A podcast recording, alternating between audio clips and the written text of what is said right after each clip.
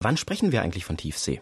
Ja, das ist nicht so einfach zu definieren. Es kommt immer darauf an, aus welcher Warte man sich das betrachtet. Also erstmal könnte man sagen, Tiefsee ist dort, wo der Mensch eben nicht hinkommt als Mensch, also nicht mit Tauchflaschen mehr hintauchen kann.